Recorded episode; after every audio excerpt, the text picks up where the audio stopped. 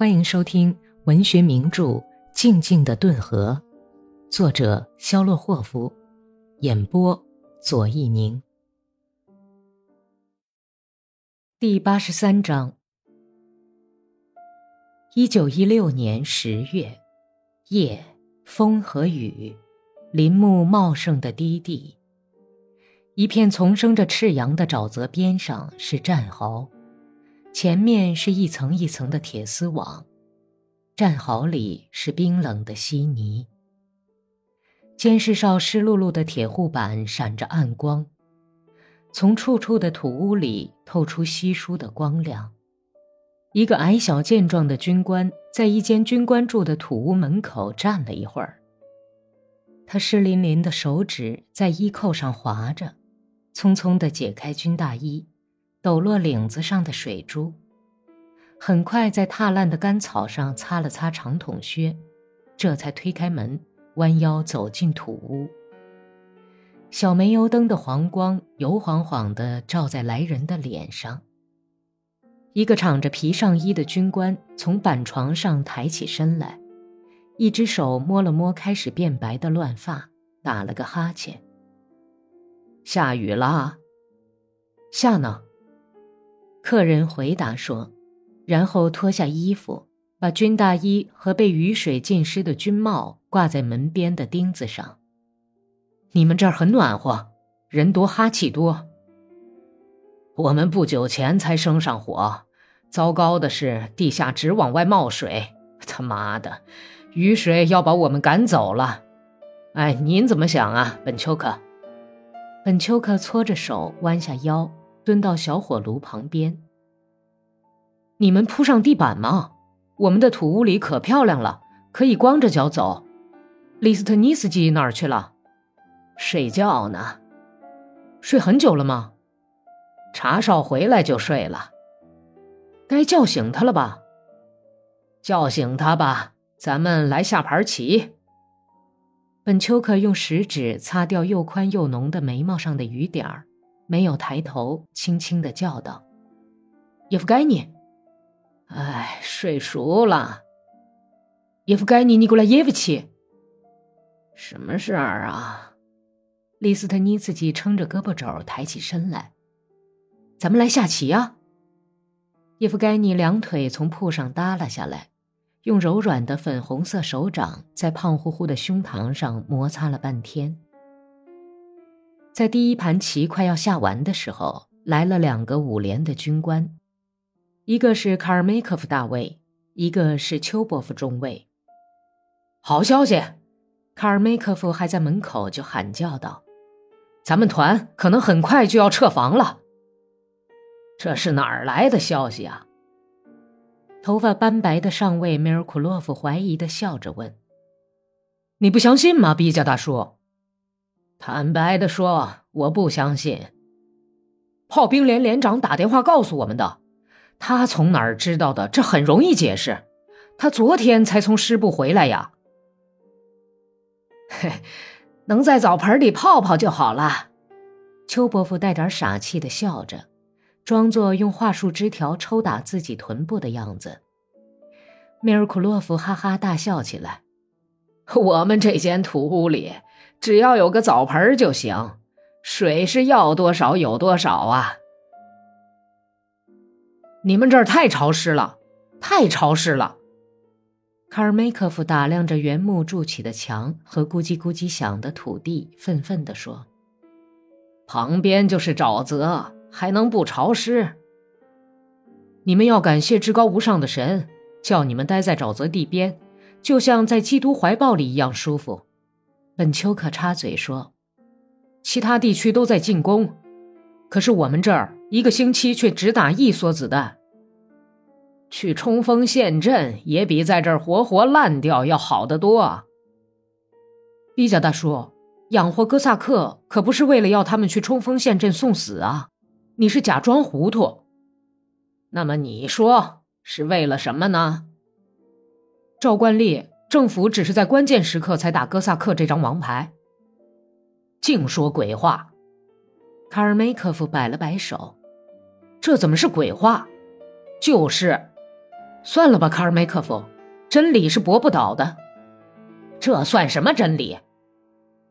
这是人所共知的事儿，你装什么傻呀？哎，注意，诸位军官！丘伯夫叫道，像演戏似的向四面鞠着躬，指着本丘克说道：“本丘克上尉马上就要按照社会民主党的圆梦书说梦了。您又在出洋相了。”本丘克的眼睛紧逼着丘伯夫的视线，冷笑道。不过，您继续出您的洋相吧，人各有志嘛。我是想说，从去年下半年以来，我们再也看不到战争了。阵地战刚一开始，哥萨克团队就通通被分散到僻静的地方待命。然后呢？利斯特尼茨基收拾着棋子问道。然后，一旦前线上开始骚动，当然这是不可避免的，士兵已经开始厌恶战争。逃兵越来越多，就可以证明这一点。到那时候，要镇压叛变，哥萨克就派上用场了。政府养活的哥萨克，就像系在木棍上的石头，紧要关头，政府就要用这块石头去打破革命的头盖骨。我亲爱的，你简直是着迷了。你的假设太不能令人信服了。首先，无法预先决定事件的发展过程。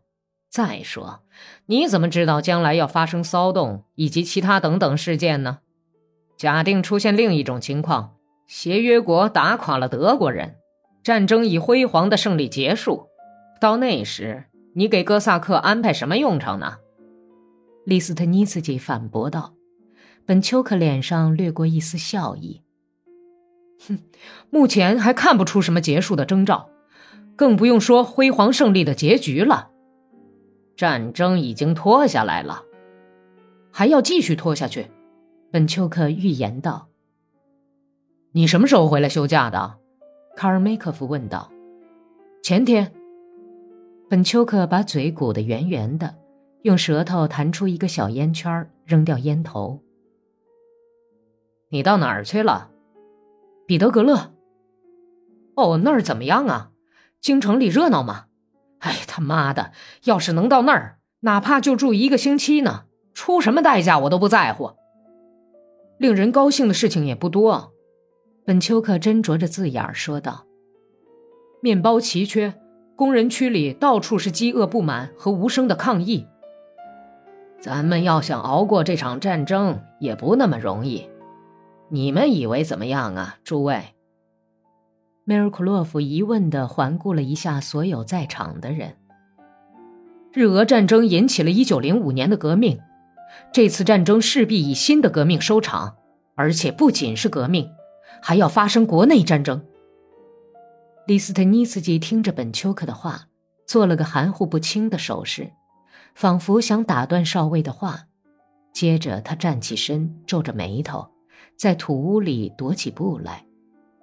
他抑制着满腔的愤怒说话了：“我感到非常奇怪，在我们军官中竟会有这样的人物。”他朝着有点驼背的本丘克那面指了指。奇怪的是，直到今天我还没弄清他对祖国、对战争的态度。他在一次谈话中虽然说的很含糊，但足以证明了他的立场。他希望我们在这次战争中失败。我这样理解对吗，本丘克？我是希望战败的。这是为什么呢？我认为，不管你持什么样的政治观点，希望自己的祖国战败，这毕竟是对国家的背叛，这对任何一个正派人来说都是耻辱。你们还记得吗？布尔什维克党团就曾鼓吹反对政府。从而加速战争的失败，梅尔库洛夫插嘴说：“本丘克，你同意他们的观点吗？”利斯特尼茨基问道。“我既然希望战败，那我自然是同意的。作为一名俄国社会民主工党的党员，一个布尔什维克，竟会不同意自己议会党团的观点，那岂不是笑话？”叶夫盖尼·尼古拉耶维奇，使我更为惊奇的是。你作为一个知识分子，而政治上竟如此无知。我首先是个忠于沙皇的士兵，我一见到社会党同志们的那副尊容就恶心。你首先是个混蛋，然后才是个自鸣得意的粗野军人。本丘克心里这样想，敛去笑容。梅尔库洛夫好像感到很抱歉似的，插嘴说：“在我们军界，情况是特殊的。我们大家似乎都远离政治，我们都住在村头上。”本集播讲完毕。感谢收听。